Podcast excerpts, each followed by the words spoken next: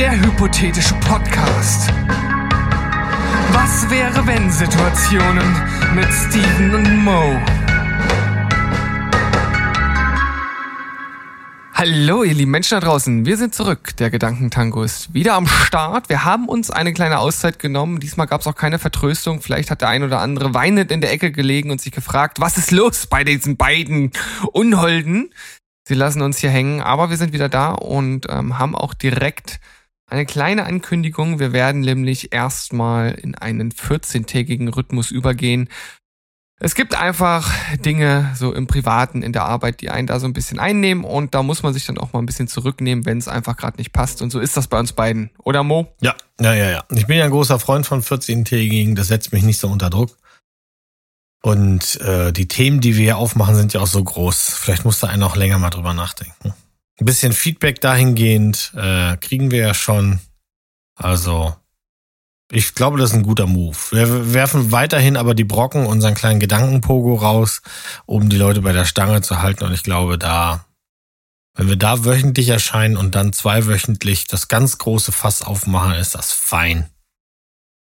Und in diesem Sinne, Mo, machen wir jetzt wieder ein Fass auf. Äh, ich würde sagen, ein Fass, das auch schon mal natürlich gestreift wurde, weil irgendwie hängt ja doch immer das ein oder andere Thema mit. Das habe ich heute zu meiner entzückenden Sofa-Begleitung gesagt. Im Grunde gibt's ja, die, die hauen immer alle so auf die Kacke, die ganzen Philosophen und Ethiker und sowas, aber im Grunde gibt's vielleicht eine Handvoll Fragen und der Rest ist nur Kauderwelsch drumrum.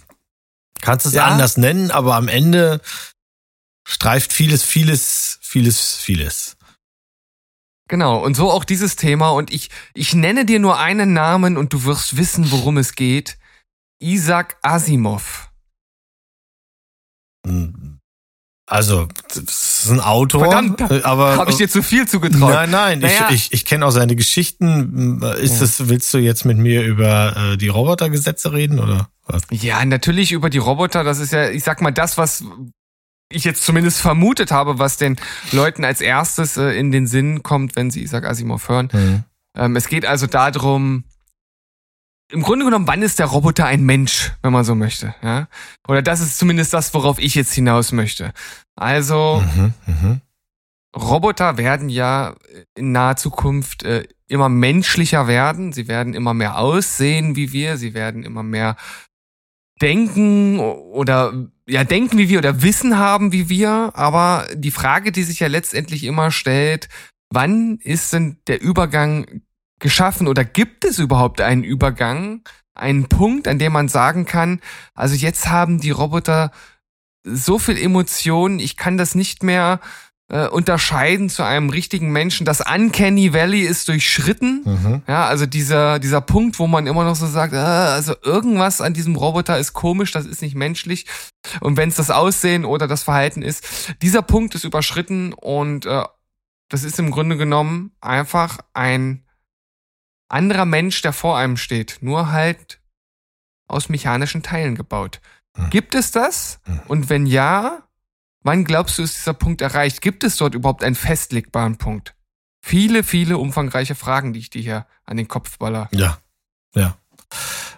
also, der Reihe nach. Ähm, gibt es den Punkt, dass ein Roboter, eine, eine KI mal Mensch ist? Nein, das schließt sich aus. So, damit mal angefangen. Gibt es okay. das, dass eine KI ähm, den Menschen verbessert, beziehungsweise dass KIs besser sind als Menschen. Das gibt's natürlich, weil das muss ja die Grundidee sein. Wenn wir KIs so voller Fehler bauen, wie wir Menschen sind, macht's ja keinen Sinn. Ähm, kann eine KI, die dann aber auch immer automatisch mehr denkt und mehr Algorithmen verarbeiten kann und dann halt eben entsprechend in Tüdelchen gesetzt jetzt äh, denkt und fühlt und vorausschauend ist und ähm, solche Dinge. Äh, wird sie dann Mensch? Nein, sie bleibt immer noch eine KI. Sie wird nur vermenschlicht, weil es ja nur eine Wahrnehmung. Ähm, ich finde, kritisch wird's, wenn du der KI nicht sagst, dass sie eine KI ist, die also nicht weiß, dass sie nicht menschlich ist und die dann auf Menschen loslässt, die auch nicht wissen, dass es eine KI ist. Dann ist natürlich im normalen Sprachgebrauch, wenn du jetzt nicht gerade das das äh, Klicken der Scharniere hörst, äh, steht dir eine KI, äh, also steht da eine KI vor dir, die menschenmäßig so tiptop aussieht, dass du es nicht erkennst. Also jetzt nicht wie Megan so äh, Spiegelei große Augen hat oder sowas, sondern schon eher normal ist. Und dann auch in den ähm, Bewegungen. Ähm, Megan ist, ist ein schlechter äh, Horrorfilm, der gerade äh, aktuell ist, ne, um das mal. Ja, Entschuldigung, ich weiß nicht, ob der schlecht ist, habt ihr noch nicht gesehen. Mittelmäßig. Vielleicht auch gut, ich weiß, ich habe ihn auch nicht gesehen. Naja, dann nimm dich mal ein bisschen zurück. Also es steht ja, vor allem eine gut. KI, die jetzt nicht gerade dann untertassengroße Augen hat, so dass man das gar nicht erkennt und man interagiert mit dieser KI und sie ist eben so programmiert, dass sie, dass das alles in einem Flow ist. Ähm, dann weiß der Mensch ja nicht, dass das äh, nicht menschlich ist und dann würdest du natürlich bei zehn Leuten, die du fragst, zehnmal hören, das ist natürlich ein Mensch, ist ja ganz klar. Mhm. Aber die KI an sich aus sich oder die KI in Form von KI kann ja nicht menschlich sein. Das, ich glaube auch nicht, dass irgendwer, der so eine Dinger baut, vor allem halt auch in so Science-Fiction-Romanen, ähm, das als finalen Schluss sieht. Also selbst die, die, die KIs in, in Blade Runner und auch in den Asimov-Geschichten oder sowas, zumindest die, ich kenne die jetzt lange nicht alle von ihm und sowas, aber die sollen, denen ist bewusst, dass sie künstlich sind denen ist bewusst, dass sie eine Aufgabe haben, der sie nachkommen müssen. Und die auf, also in der Aufgabe integriert ist halt eben nicht sei so menschlich wie möglich, sondern höchstens mal sowas wie sei so angenehm wie möglich. Mhm. Ja, passt dich an, damit der Mensch vor dir nicht, nicht entsetzt zurückrudert und sagt, oh Gott, oh Gott, oh Gott, oh Gott. Ja, so. Aber das, das, das, was du gerade gesagt hast mit, ähm, dass es nicht das Ziel ist, so menschlich wie möglich zu wirken. War das nicht die Grundprämisse bei zum Beispiel AI, künstliche Intelligenz von Steven Spielberg? Ich habe den lang nicht mehr gesehen, aber da ist doch der der, äh, der ja, Junge. Ja, ja, aber ist, ne, klar, natürlich. Also der der, soweit ich mich daran noch erinnere, tatsächlich auch, ist das so, dass der Junge schon die Creme de la Creme ist. Selbst die anderen äh, äh, äh, AIs, die wir da sehen, KIs, die wir da sehen, sind ja optisch, also ne, Jude Law in seiner Rolle sieht optisch so nicht menschlich aus, dass der klar ist, dass der nicht menschlich ist. Der Junge ist perfekt.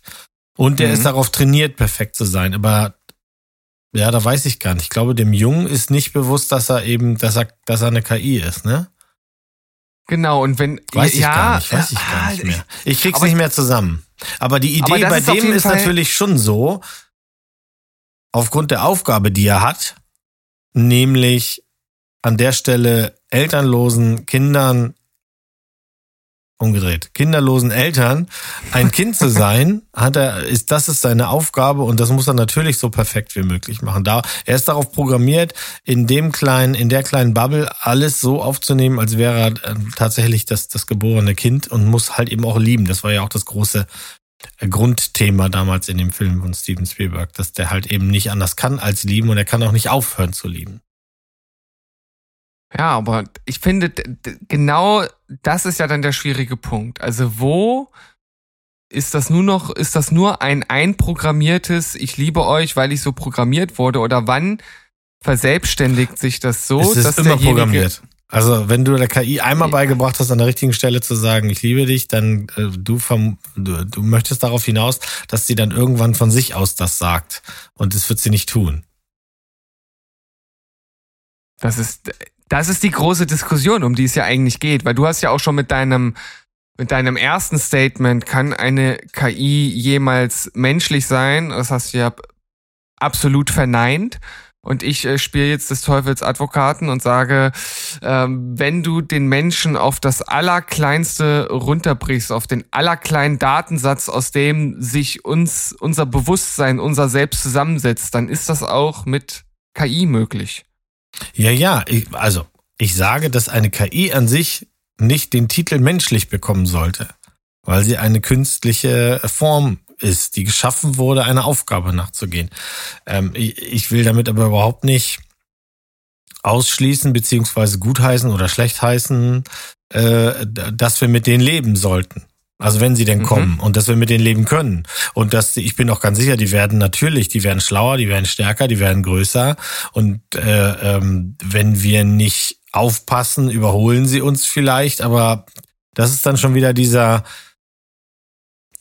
diese, diese Idee, wir bauen den Gedankenzyklen ein, die können selber weiterdenken und irgendwann sind sie halt einfach smarter als wir, wissen schon bevor wir wissen, was wir brauchen, wissen die, was wir brauchen, beziehungsweise äh, besorgen sich das alleine und dann kommt, weißt du, dann bist du nur noch so fünf Schritt von Terminator weg, dass die Maschinen die, die Weltherrschaft übernehmen. Ja. Dann, ich, dann sind wir im, im, im Posthumanismus angekommen. Ja, ich glaube da so nicht dran. Ich, wir in unserer Lebensspanne sowieso nicht mehr. Das ist, das ist uns auch allen klar. Ähm, vor, vor, vor, allem, wenn man sich mal anschaut, wie weit wir diesbezüglich äh, bis jetzt gekommen sind. Also wir, wir machen ja schon riesige technische Fortschritte, aber wenn wir uns mal so die besten, in Anführungszeichen, Roboter der heutigen Zeit angucken, dann muss uns noch nicht bange werden. Mhm. mhm. Nee. Also ich, ich, ich weiß, dass ich irgendwann mal dazu, ich weiß nicht, ob es auch ein Podcast oder ein Video war und es ging halt auch darum, wie weit sind wir denn eigentlich, was so künstliche Intelligenz und direkte Interaktion mit, mit menschenähnlichen Roboterwesen angeht? Und da habe ich ein Video zu gesehen und das war wirklich, also es war wirklich lächerlich. Also das ist noch so weit mhm. von dem entfernt, was auch nur annähernd an eine spontane, intelligente äh, Konversation erinnern könnte, dass man sagen muss, okay, der technische Fortschritt, der geht schnell, aber wenn man sich mal anguckt, was wir in den letzten 20 Jahren an technischen Fortschritt schon erreicht haben in anderen Bereichen, dann muss man sagen, also da ist es ist noch Luft nach oben. Also ich habe auch nur, ich habe auch nicht Angst, dass Skynet in den nächsten Jahren die Menschheit äh, überrennen wird. Ja. Um jetzt mal wieder einen kleinen, einen kleinen, äh, äh, einen kleinen Filmverweis mit äh, Terminator äh, hier einzuwerfen. Mhm. Also auf die Grundfrage von dir zurückkommen. Also ich glaube nicht, dass, dass, äh, dass wir erleben werden, dass das passiert wie gesagt, die AIs, die gebaut werden. Das ist ja auch bei AIs der Fall. Der Junge ist ja erstmal nur ein Android mhm. und dann muss ja ein spezielles Protokoll gestartet werden. Das sogenannte Imprinting-Protokoll, wenn ich das noch richtig weiß, dass er dann erst quasi seine Schaltplatten öffnet, um äh, äh, kindgleiche Liebe für die Pseudomutter da zu empfinden. Mhm. Ansonsten ist er ja auch erstmal ein Junge, aber der, auch da wird immer davon geredet, im Film weiß ich noch, er ist ein Prototyp. Dann hat er halt Mechanismen, die verhindern, dass er menschlich wirkt, nämlich er kann nicht essen und nicht trinken, weil er dann kaputt geht.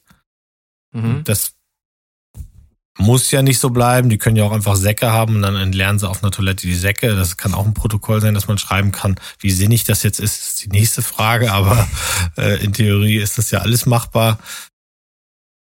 Es ist auf jeden Fall immer ein spannendes Feld, aber es ist schon so durchgekaut und so durchexerziert, äh, dass das, ich meine, wie alt sind die Geschichten von, von Asimov und äh, von, von anderen Schreiberlingen? Die sind ja zum Teil schon in den 20ern, 1920er Jahre geschrieben worden oder 30er Jahren dann. H.G. Wells, Jules Verne, die haben alle schon mit diesen Ideen gespielt, mehr oder weniger.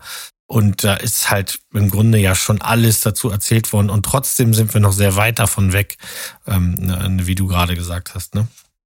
Aber genau deshalb äh, könnten da ja auch noch unerforschte Felder durchaus. Ja, na klar, aber aufkommen. wir wissen ja nicht mal, was auf der Tiefe des Meeres los ist. Da, äh, weißt du, wie lange das dauern wird, bis wir die unerforschten Felder äh, in der, der künstlichen Intelligenz, die Menschen gleich auf der Erde wandelt, das, das ist, hm. ich halte das nicht, ich glaube nicht, dass wir so, so schlau sind, so gut sind. Aber vielleicht wird da schon ganz lange dran gearbeitet und wir wissen das halt nicht. Das sind äh, diese großen Geheimnisse, die um die Robotergeschichten da ja sowieso schon, ich meine, man sagt ja auch ganz oft, jede Geschichte, jeder Trigger muss ja irgendwann mal angefangen haben. Also, ne, wenn, wenn du mhm. das weiter zurückspulst oder zurückspinnst, dann kann man ja auch sagen, naja, Jules Verne muss ja auch irgendwie so diesen Indikatorpunkt mal gehabt haben. Warum hat er sich diese ganz gerade diese technischen Dinge, die er geschrieben hat, ne, wann hat er angefangen darüber nachzudenken? Denn der war ja verblüffend korrekt bei vielen Dingen. Mhm.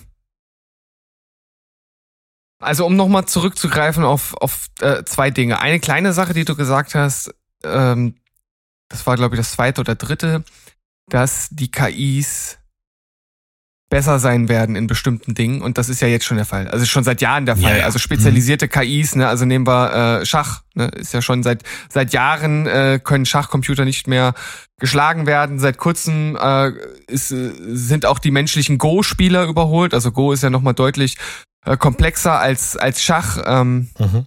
Also da, da, da gibt es ja un, unzählige äh, Konstellationen. Das ist ja dieses äh, japanische Schach, wenn man es, oder asiatische, ich glaube japanische Schach, bin mir ganz sicher, ähm, wo du halt nur diese weißen und schwarzen äh, Mentos-Drops hast, die du da auf das, auf das äh, Brett setzt und dann halt so be bestimmte Gebiete umzingeln und erobern musst. Und ähm, da war jetzt, ich glaube, vor, vor ein paar Jahren ähm, gab es dann auch die erste KI, und äh, bis dahin galt das auch als unmöglich, dass eine KI einen menschlichen Spieler dort äh, ähm, erschlagen kann, weil das halt irgendwie anders ist als, als, als bei Schach. Ich kann es dir jetzt auch nicht in der, in der Gänze erklären. Aber wer, äh, wen das interessiert, äh, kann man sich auf YouTube eine wunderbare Dokumentation zu angucken. AlphaGo heißt die.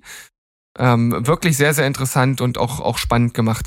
Mhm. Ähm, also, was ich sagen möchte, spezialisierte KIs mit nur einer einzigen Aufgabe sind ja jetzt schon menschenweit überlegen. Und das äh, wird natürlich noch besser und äh, in den nächsten Jahren wahrscheinlich auch noch breiter, dass du dann äh, KIs hast, die nicht nur Schach können, sondern auch Go gleichzeitig oder äh, fünf Spiele gleichzeitig spielen oder dabei noch andere Dinge machen. Das wird kommen. Ja klar, das, das äh, wird auf jeden Fall kommen. Und auch im industriellen Bereich, die Robotertechnik, die da funktioniert, die ähm, auch selbst, selbst, ich sag mal jetzt aus dem Bauch ein schlichter Schlenkarm kann schon Dinge, mhm. die wir menschlich nicht mehr leisten könnten, was Geschwindigkeit beim Verpacken von, von kleinen Kartons etc. abgeht. Da machen sich viele Leute auch keine ähm, Begrifflichkeit, was da in der, in der Lebensmittelindustrie und anderen Industrien schon, schon am Markt ist. Aber was halt eben nicht passieren wird, ist meiner Meinung nach, dass wir KIs bauen, die dann Dinge tun, die Menschen im Moment machen. Denn dafür haben wir einfach noch auf der ganzen Welt A nichts dazugelernt und B viel zu viele Menschen, die wir ausbeuten können. Und die werden auch nicht weniger. Also ich glaube nicht, dass eine KI irgendwann, ähm, äh, ich sag mal, den Sozialbereich übernimmt. Also dass wir irgendwann so weit sind, dass wir Pflegeroboter, Pflege, Hausroboter, Pflegeroboter, äh, dass wir, dass wir wirklich auf Baumwollfeldern jetzt mal, ne, mal, mal äh, extrem dieses Beispiel genommen, dass wir, dass wir KIs auf Baumwollfelder setzen. Das machen wir nicht.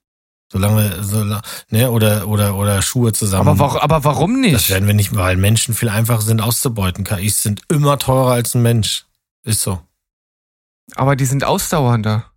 Die schlafen nie. Ja, das, das ist, ja, der Gerät ist niemals müde. ja, aber nichtsdestotrotz hast du halt irgendwie zig Millionen Menschen auf, auf Kontinenten, die du ausbeuten kannst. Die musst du auch irgendwie beschäftigen und willst sie beschäftigen. Also das sehe ich nicht, das, ich meine, nach der Logik, dass wir KIs bauen können, die, ich sag mal, all die Arbeiten, die jetzt, wo Menschen jetzt gerade furchtbar für leiden müssen, ja, mhm. ähm, äh, durch KIs zu ersetzen. Das ist ähnlich logisch wie einfach lassen, die Umwelt zu zerstören, weil das könnten wir auch. Und nichts davon wird passieren. Dafür sind wir, wir, der Mensch, der die KI mhm. baut, ist nicht schlau genug dafür. Wir sind vielleicht schlau genug, einen Roboter zu bauen, der uns sagt, das, was du da machst, ist dumm. Aber das heißt noch lange nicht, dass wir dann machen, was er vorschlägt. Also, ich meine, so ist es ja nun mal. So ist es übrigens ja auch in, fast in jeder Verfilmung, wo KIs eine Rolle spielen. also. Der Pessimisten Mo, er ist wieder da, yes. aber äh, ähm, zum Abschluss vielleicht noch die Frage, okay, ein Roboter wird niemals Mensch sein. Mensch in, im Sinne, wie wir einer sind, aber er könnte irgendwann einen Punkt erreichen, in dem er nicht mehr von einem Menschen zu unterscheiden ist und er vielleicht auch selbst nicht weiß, dass er ein Roboter ist. Sollten dann diese Androiden, Roboter, wie auch immer du die nennen möchtest, menschenähnliche Roboter, sollten diese dann genauso behandelt werden wie normale Menschen? Uff, du, das, Dürf, das dürften sie die gleichen Rechte haben? Oder gibt es dann Androidenrechte und Menschenrechte oder?